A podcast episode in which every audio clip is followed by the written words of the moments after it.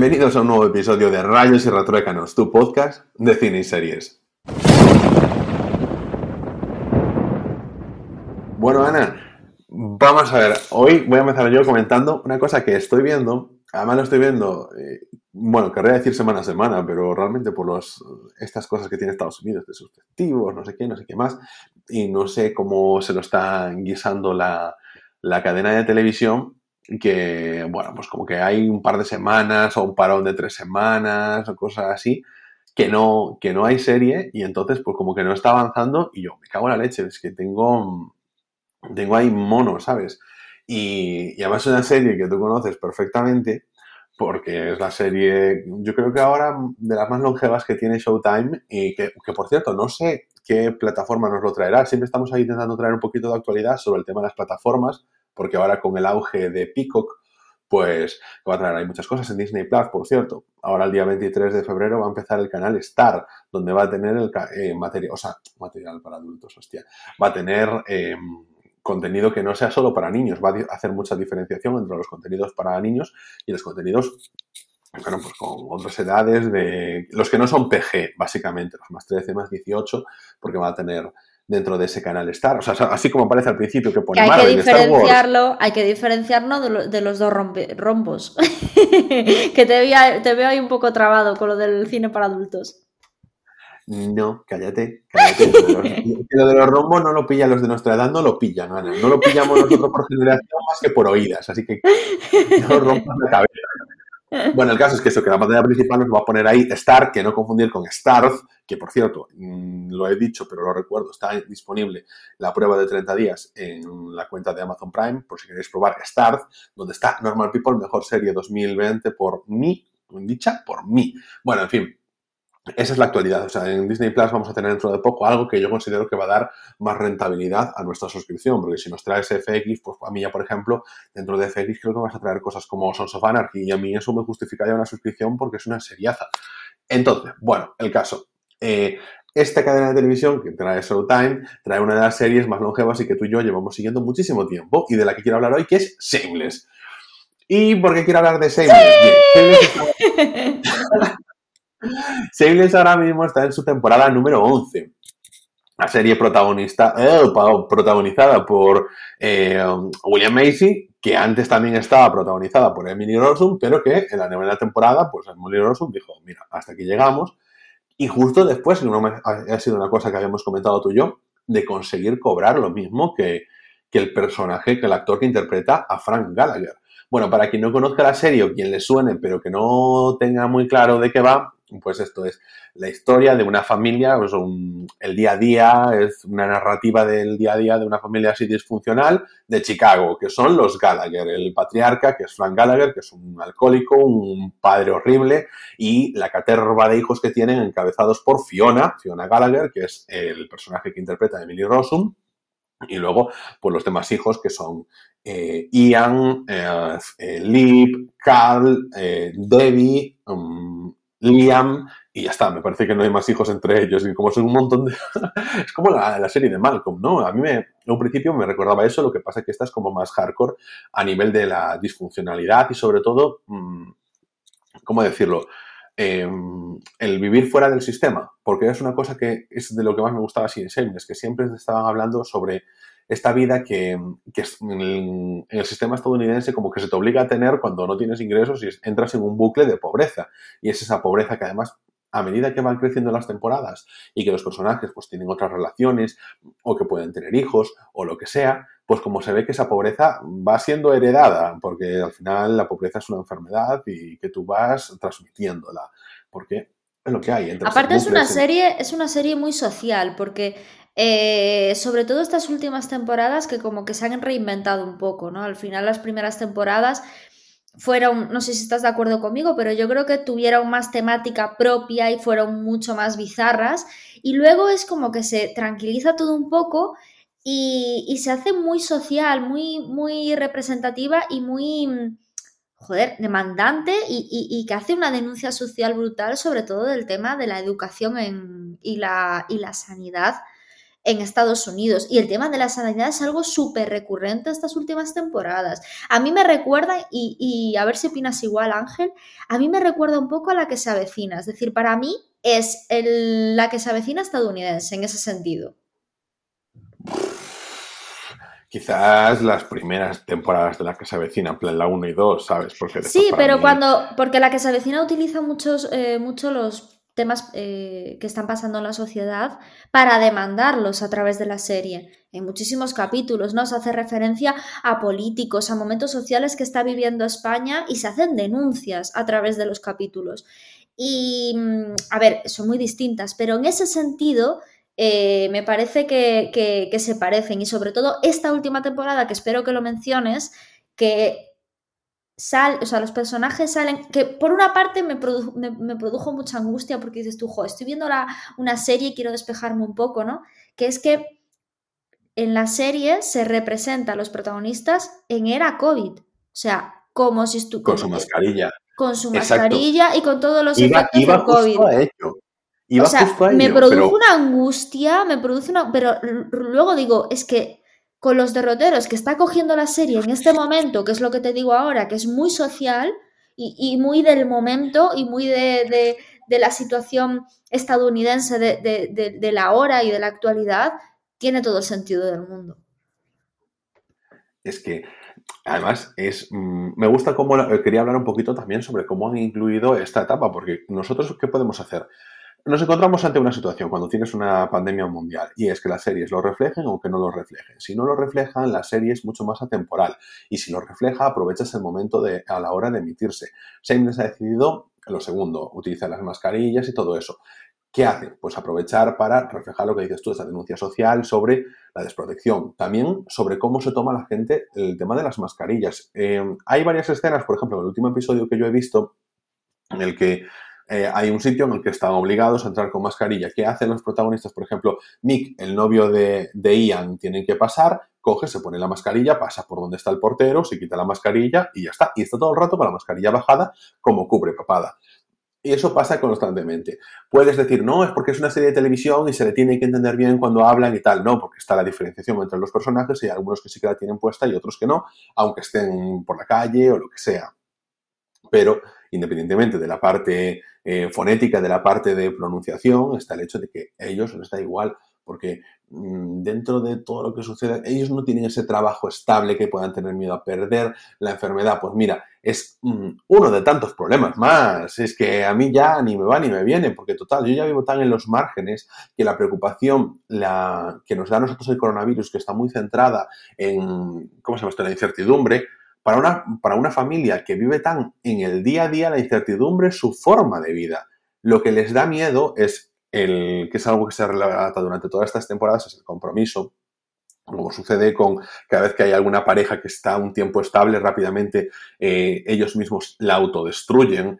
Eh, la estabilidad en sí, porque su modo de vida es eh, ir sacando las cosas a día a día y no son capaces de centrarse en, en poder establecerse y sobre todo en pensar en ellos mismos porque no se permiten ser felices. Si hay algo que les puede ir bien, ellos tienen que joderlo, porque consideran, al ser una familia tan destrozada por los, efectos de su padre, de su madre, del barrio donde viven y todo eso, que no se merecen tener algo bueno. Y entonces, pues como no es para ellos, prefieren ir provocando, provocando y provocando hasta que se rompe lo que tienen y ellos pues poder vivir en el drama y en la desesperación que es lo que a lo que están acostumbrados y donde han encontrado cierta confortabilidad otra cosa que también me gusta mucho es cómo se fomenta el sentido de comunidad cuando tienes eso, cuando estás en, joder, en el extra radio, en el Southside, donde no tienes recursos y tienes que tirar de tus vecinos. Y la relación que tienen con sus vecinos, Kev y Vi, y cómo se relacionan entre ellos, cómo cuentan con ellos, cómo su casa, la casa de cada, o sea, entran cada, como Pedro por su casa con una familiaridad tremenda y cómo se fortalecen esos lazos, sobre todo también el tema de lo que dicen de la familia que tú eliges, porque claro, su familia no podían confiar. Entonces son, cosas que me gustan mucho cómo trata la serie y todo acompañado de esas, las críticas sociales que hacen. Tú decías a la educación, o decías a la sanidad. Yo también digo, por ejemplo, a la seguridad social y no enfocada a la sanidad, sino al sistema de prestaciones públicas de Estados Unidos. O como ellos, eh, me gusta mucho es que de verdad cómo viven fuera del sistema, porque mm, hay una temporada en la que después de que Fiona se marchase, la hermana mayor y la hermana pequeña, pues como que reorganizase un poquito el tema de la casa, pues em, vinculaba unas tarjetas de crédito a las cuentas de, sus hermanos y decían, vale, vas a poder gastar de aquí, de aquí, de aquí, de aquí. Entonces llegan los hermanos y le dice, ¿cómo? ¿Lo has vinculado a mi número de la seguridad social? Pero si me lo van a embargar porque tengo un montón de deudas. Yo ya vivo así, con deudas por todas partes, sin poder tener unos ingresos, sin poder aspirar a algo legal que, me, que tenga una estructura que para nosotros es pues, lo normal. Quiero pensar que es lo normal. Y, sin embargo, esta forma de vivir en la que no lo es. Y evidentemente es un tipo de vida que, te, que propicia el conflicto y para una serie es mucho más jugosa. Pero yo aquí es donde voy a entrar en mi punto negativo. Y es que yo la serie en su momento la dejé Hubo una temporada en la que consideré que dije, mira, hasta aquí fue la temporada en la que, esto es full spoilers, eh, Debbie, la hermana pequeña, se quedó embarazada. Entonces, en mi cabeza. Ahí, empezó la decadencia yo en mi cabeza dije, esto tiene que, o sea, tiene que parar, ¿sabes? No puede tener un hijo. O sea, es que no puede ser tan, tan, tan drama acumulativo sobre drama, sobre drama, sobre drama. Yo creo que ahí hubo un estancamiento donde se metió mucho drama, los personajes no evolucionaron, costó, o sea, quiero decir, creo que la dinámica que tienen es buena y tú la estás viendo, si la, te la ves de un atracón, no tienes problema. Pero si te da, como te da esta serie, tiempo a reflexionar, porque se emite semana a semana y se emite en, enero y en febrero y la estás viendo durante esos dos meses, marzo también un poco, y ya está, pues como que también la siguiente temporada a lo mejor dices ya, mm, ya no me apetece a lo mejor ponérmela. Y a mí me pasaba, por ejemplo, con las últimas temporadas que esperaba que estuviesen todas acabadas y luego un par de meses después me las veía todas del tirón. Esta la estoy viendo ya más semana a semana, pues yo que sé por qué, pero mm, mi reflexión era esa, que la volví a ver porque estabas tú viéndola y me estabas diciendo, ah, que está muy guay, no sé qué, no sé qué más, pero yo considero que la serie se agotó mucho antes de llegar a, la temporada 11, que será la última temporada, y me fastidia porque creo que hay algunas series, eh, o sea, algunas temporadas en las que mm, sobraron y que el ingenio de a lo mejor de temporadas 3, 4, 5, me hubiese gustado ver ese ingenio y esa frescura de los personajes con los problemas de ahora mismo, con la pandemia y todo eso. Y se ha convertido Shameless en una serie que no veo por la calidad que tiene, sino por el cariño que ya le he cogido a los personajes. Creo que ha llegado un punto en el que ya no evolucionan más, en el que están muy estancados y teniendo en cuenta que muchos de los personajes los conocemos, como el caso de Carl, desde que era un niño pequeño hasta que ahora ya tiene su trabajo, que, joder, son 11 años de personaje, y cómo ha vivido cuando estaba más cerca de Frank, cuando se, sentía traicionado, cuando era un destroyer, cuando, bueno, en fin, no sé, esa evolución de ese personaje que me gustaba mucho. Y sientes que, que sin embargo, que ha habido temporadas que se ha quedado mm, simplemente teniendo que, pasar el ciclo. Y ya está, que tenían que hacer algo porque tenían que hacer algo con él, pero no tenía un arco de evolución. Y luego que los errores se repiten y se repiten y se repiten, y a veces las temporadas tienen un arco donde la trascendencia de los errores es lo suficientemente grande como para que la persona por lo menos aprenda. Pero parece que en las siguientes como que se habían olvidado de lo que pasaba en las anteriores y se metían otro berenjenal parecido. Sucedía mucho con las relaciones de Fiona y aunque yo dijese antes, ellos juegan a la autodestrucción y a no permitirse ser feliz, creo que lo hacen de una forma en la que oye, como que no, no, tienes el background de las temporadas anteriores, que a lo mejor si la serie hubiese empezado la temporada 5, no hubiese tenido diferencia de haber empezado la temporada 1, porque parece que no hay aprendizaje en sus vivencias. Y claro, yo insisto, una serie en la que tus personajes, la mayoría de ellos, son adolescentes, sí que tienes ese, aprendizaje. Y lo vemos en otras series como por ejemplo Euforia. Qué buena es Euforia.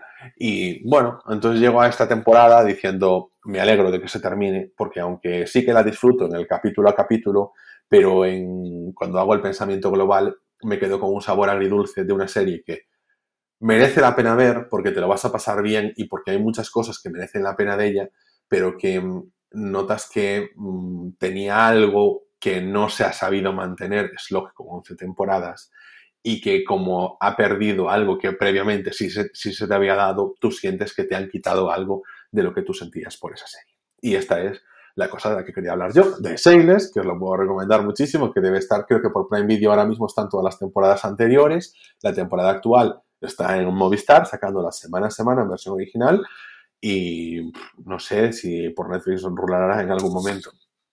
Pero bueno, es la que, es la que os quería traer esta semana y, si veis Shameless, si opináis lo mismo que yo, si me decís, no, es que yo me parto el culo todos los días, tío, en serio, ¿cómo puedes decir eso de Shameless? También, decídnoslo por Twitter. Ana, cuéntanos, ¿tú qué traes? Bueno, pues yo traigo una película un tanto así como, como decirlo, fresquita, ¿vale? Para pasar el día, para ver con unos amigos, bueno, aunque ahora con las restricciones que hay por el COVID, con muchos amigos no se puede ver, pero aunque sea a distancia, es una película para pasar el rato, una película dominguera completamente. Yo ayer, pues nada, estaba viendo en Amazon Prime y veo que hay una película así como una carátula que me llama bastante la atención y la película es El sótano de Ma. Pone que es de terror, pero a ver, eh, no es de terror mm, psicológico ni de terror chungo, ¿vale? O sea, lo puede ver, lo puede ver cualquiera. Lo digo por si hay gente que no le gusta las pelis de terror, mm, de verdad que la película no da miedo. Eh, pues eso, está disponible en Amazon Prime y está protagonizada por, Octavia Spencer, que es la actriz de Criadas y Señoras, que había ganado el Oscar con la película esta, donde Emma Stone se hizo, eh, se dio a conocer y todo el rollo. La historia. La película es que es una movida, porque la tía, la protagonista, es como que es una persona que se nota desde un principio que está muy desequilibrada. A mí me recordó mucho la película Misery, ¿vale? O sea, para que veáis así que es un poco del rollito ese.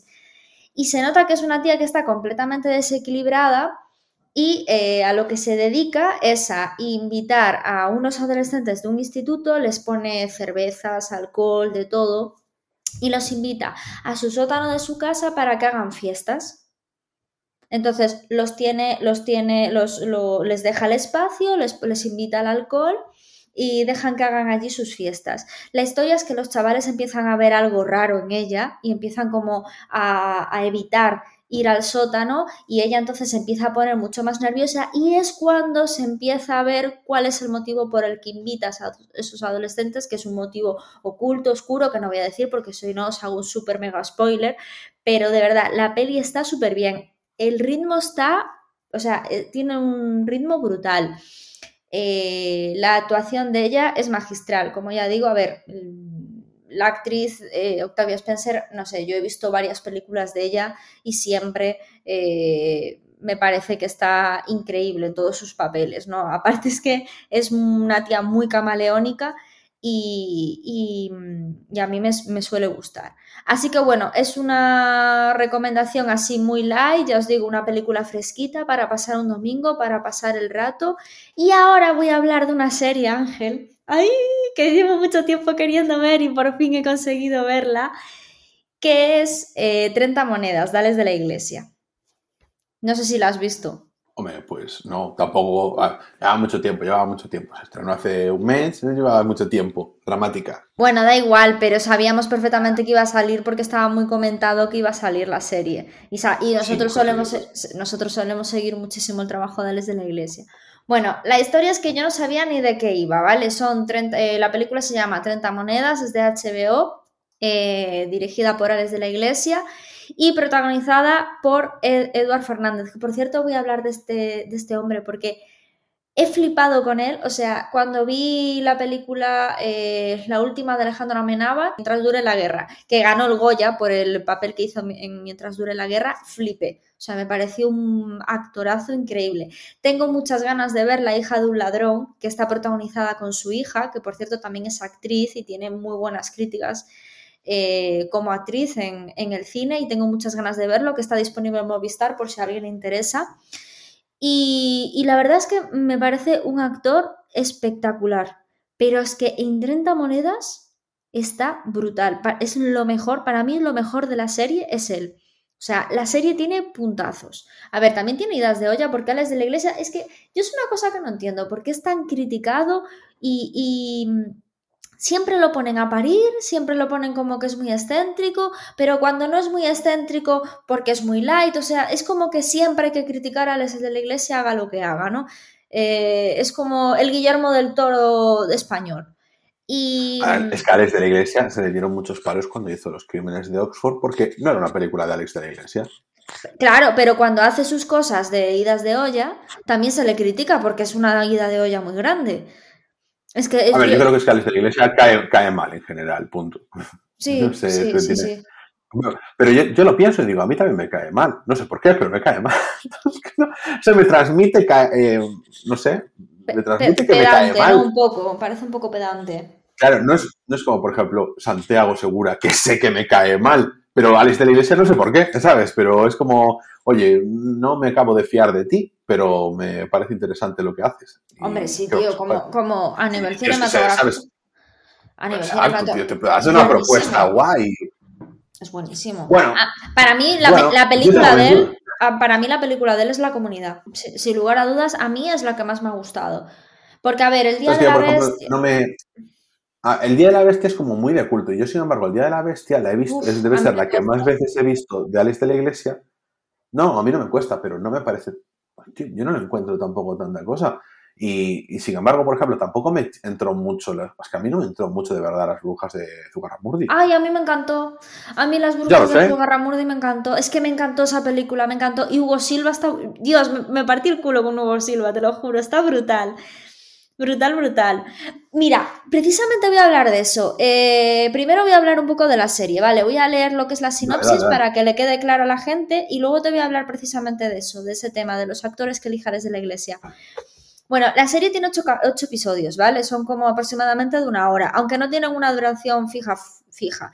Eh, la temática es terror, por eso antes hablé del sótano de Ma, para hacer también, pues eso, ya que hablo de dos películas que sean un poquito, eh, que tengan algo que ver, ¿no? Esta sí que es de terror y a veces da, sí que da mucho chungo, ¿eh? No es como la otra. Así que aviso a navegantes. Eh, leo ahora la sinopsis. Judas traicionó a Jesucristo por 30 monedas de plata. Dos mil años más tarde, una de ellas aparece en un pueblo remoto de España, desencadenando una serie de fuerzas sobrenaturales que amenazan con destapar secretos del Vaticano y aniquilar a, aniquilar a la raza humana.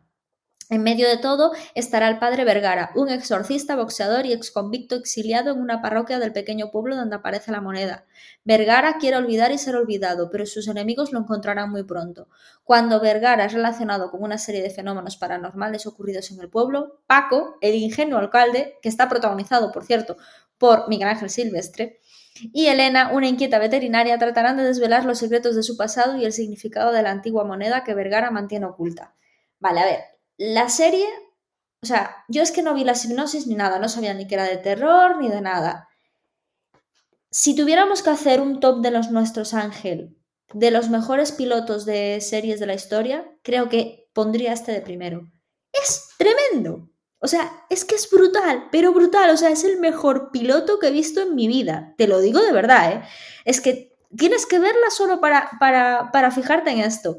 Pero aparte es que, bueno, pues luego busqué por internet y tal, y es que fue muy comentado que el primer episodio es la hostia. O sea, es que te quedas pero flipando. Aparte, es como que tiene introducción, nudo y desenlace. Me refiero que es bastante, no es autoconclusivo, pero sí que es cierto que termina de una forma que incluso se podría quedar ahí.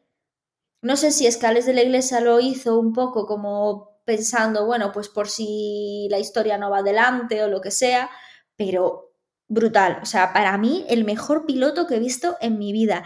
Efectos especiales, eh, eh, mm, idas de olla eh, a lo bestia. Ya os digo, el personaje principal, que es el padre Vergara, que es el protagonizado por Edvard Fernández, es brutal. Y, la serie, pues eso trata de que llega un padre a un pueblo, que es el padre Vergara, y empiezan a pasar cosas raras porque eh, luego se descubre que es porque eh, hay unas fuerzas sobrenaturales que están buscando una moneda y esa moneda la, tiene el padre Vergara y se nota que tiene un pasado, se nota que, que, que, quiere hacer, que no quiere involucrar ni al alcalde del pueblo, que es el que es interpretado por Miguel Ángel Silvestre, ni a la veterinaria, que es el interpretado por Megan Montaner. Entonces los quiere mantener apartados simplemente para protegerlos, para no involucrarlos en una situación que les podría arrastrar a la muerte. Entonces eh, dice, no, lo que habéis visto no es real, o sea, eh, intenta, intenta decirles que es todo fruto de su imaginación y que dejen estar el tema y que se alejen, ¿vale? Pero obviamente eh, en el segundo capítulo de la serie se ve como ni Paco ni Elena eh, entran por el aro de, de, lo que les ha dicho el padre y se meten en el meollo del asunto hasta, hasta el fondo. Y la historia trata pues eso de que hay como un grupo de, de, entes y de fuerzas sobrenaturales que están en busca de las 30 monedas de Judas, que es como que te va a dar un poder eh, sobrenatural, eh, superior y que, em, pues eso, están luchando por conseguir esa última moneda eh, que les queda. Entonces, durante los ocho capítulos, la trama está relacionada con eso. Pero lo más interesante de la serie es que cada uno de los capítulos, que esto me parece brutal, o sea, utilizan uno de las una de las temáticas propias de cada, del mundo del terror. O sea, el típico exorcismo, el típico espejo, el espejo que, que aparte hay una, hay una película, hay varias películas sobre eso, el típico espejo que ves cosas sobre el, eh, a, través del espejo que no ves en la realidad, entonces ves por el espejo y ves algo detrás tuya y detrás tuya no hay nada, o sea, eh, luego pues... Em, pues eso, el típico exorcismo, el típico loco del pueblo que en realidad ve, ve cosas y la gente lo tiene como loco y, en realidad es la persona más coherente y la persona que, mm, que, en realidad está viendo lo que está pasando, ¿no? O sea, la típica bruja que hace conjuros y resucita a alguien y, y se mueve por el pueblo y en realidad eh, es una bruja malévola, o sea, todos los clásicos del cine en cada uno de los capítulos eh, se ven representados, ¿no? Con una temática distinta. Eso me ha parecido tremendo. O sea, el homenaje que hace al mundo del terror me pareció brutal. Y luego otra cosa a destacar para mí, eh, los efectos especiales. O sea, es que se nota que Alex de la Iglesia ha tenido presupuesto y se nota que ha podido hacer lo que le ha dado la gana.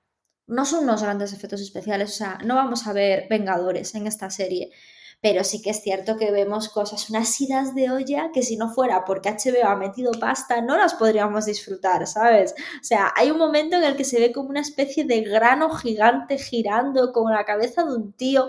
Es que ese momento es brutal. Y estuve leyendo una entrevista que decía, mm, que decía las de la iglesia que para él, pues como que, que, ese momento, esa escena fue como un orgasmo para él, porque claro, a ver, es que es lógico, ¿sabes? Cuando se te va mucho la olla, pero no tienes presupuesto, al final, en el momento en el que lo puedes hacer, pues flipas, ¿no? Y que para él había sido lo mejor de rodar esta serie. Y ahora voy con el tema de los actores que te quería decir antes, Ángel. Em, cuando hizo Las Brujas de Zugarramurdi con Mario Casas, a mí Mario Casas es un actor que todavía veía muy verde. Y bueno, pues ni tan mal. Y cuando vi a Miguel Ángel Silvestre, joder, después de que haya hecho Sense8, a ver, está en el mundo Netflix, está en el mundo este de, ya mm, tiene su patita metida en Hollywood. No sé, ¿sabes? O sea, a mí en, Sense8, a mí me gustó mucho Miguel Ángel Silvestre y para mí, pues, siempre que, no sé si te había dicho que, era horrible, que, que a mí no me gustaba nada, que no sé qué, y, cuando lo vi en esta serie te dije, jo, pues está aprendiendo, que al final es eso, ¿sabes? O sea, es como Michelle Jenner. Michelle Jenner cuando empezó no me gustaba nada y ahora es una actriz que ha evolucionado muchísimo y para, y para muy bien. Es decir, que no, las cosas no son como empiezan, sino como acaban, está clarísimo. Te tengo que decir, Ángel, que en esta serie está horrible. O sea, yo no sé qué le está pasando a este hombre, no, no lo entiendo, pero es que está es que lo hace fatal. O sea, así como Mega Montaner está brutal, porque lo hace súper bien, ya he dicho que Eduardo Fernández también es lo mejor de la serie. Bueno, y el resto del elenco es el, elenco que suele utilizar eh, y al que suele recurrir eh, Alex de la Iglesia en todas sus películas, ¿no? Siempre, siempre tiene la costumbre de trabajar con, con prácticamente el mismo elenco. Pero lo de Miguel Ángel Silvestre es que hace del típico alcalde eh, paleto que sigue a su mujer en todo lo que dice y porque no quiere pensar, no porque, no porque le gobiernen, sino porque él no quiere pensar, es mucho más cómodo esa posición. Y, y Dios mío, es que lo hace tan mal. No tiene un papel difícil, de verdad que no tiene un papel difícil. El papel difícil para mí es el que hace Eduard Fernández. Y lo hace muy, muy mal. Yo no sé qué le está pasando a este hombre. Creo que lo habíamos comentado esto, ¿no, Ángel? Es que es como inconsistente.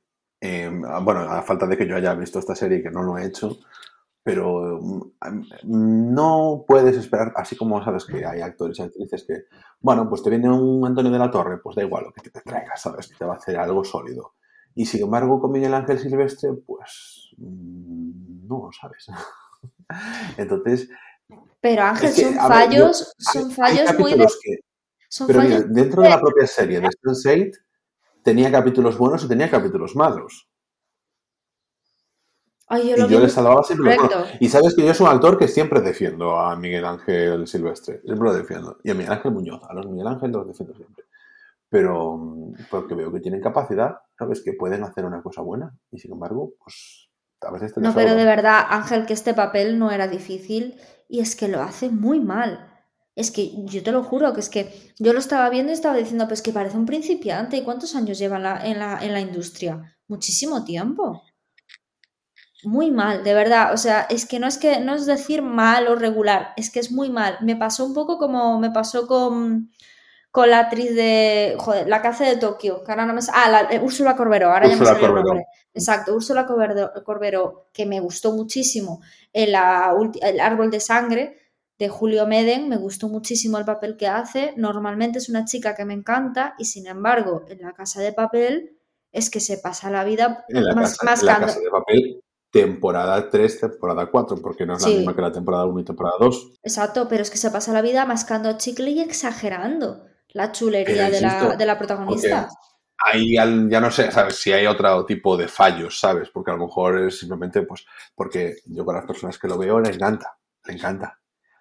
A lo mejor es un tema más de marketing. En la casa de papel ya no es vamos a hacer una buena serie, es vamos a vender caretas, vamos a hacer mucho merchandising, vamos a batir récords y vamos a hacer que los perfiles de Instagram crezcan en muchísimos números.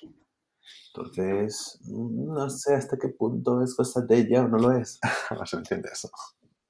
Pues yo te digo, para mí la serie brutal es un homenaje al cine del terror, eh, un papelón, una buena idea. Eh, espero que haya segunda temporada porque la serie no, no o sea, termina pero no termina, ¿sabes? O sea, da lugar, podría terminar así, pero da lugar a una segunda temporada porque es, es un final bastante abierto.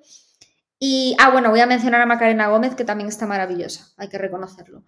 Y, yo espero que continúe, y aunque le han llovido palos como, como puños de, por el último capítulo, a mí me ha molado mucho, lo he disfrutado muchísimo, me parece muy buen trabajo, una ida de olla muy bien llevada y un Gales de la Iglesia, o sea, en todo su esplendor. Así que ole, ole y ole. Pues estas son mis recomendaciones de esta semana, Ángel. O sea, me he ido por el cine del terror. La semana pasada fui un poco por cine así coreano feminista y este, esta semana he decidido ir por el terror y yo creo que con esto ya podemos terminar. Bueno, pues entonces nada, recordad que estamos disponibles en Spotify, en Evox, en Apple Podcast, bueno, ya lo sabéis, Jorín, y en casi cualquier aplicación de podcast. Em, podéis, mientras tanto, contactar con nosotros en arroba R y que es la cuenta oficial de nuestro podcast en Twitter. Y nosotros nos veremos aquí mismo en siete días en Rayos y Retroecanos, el podcast.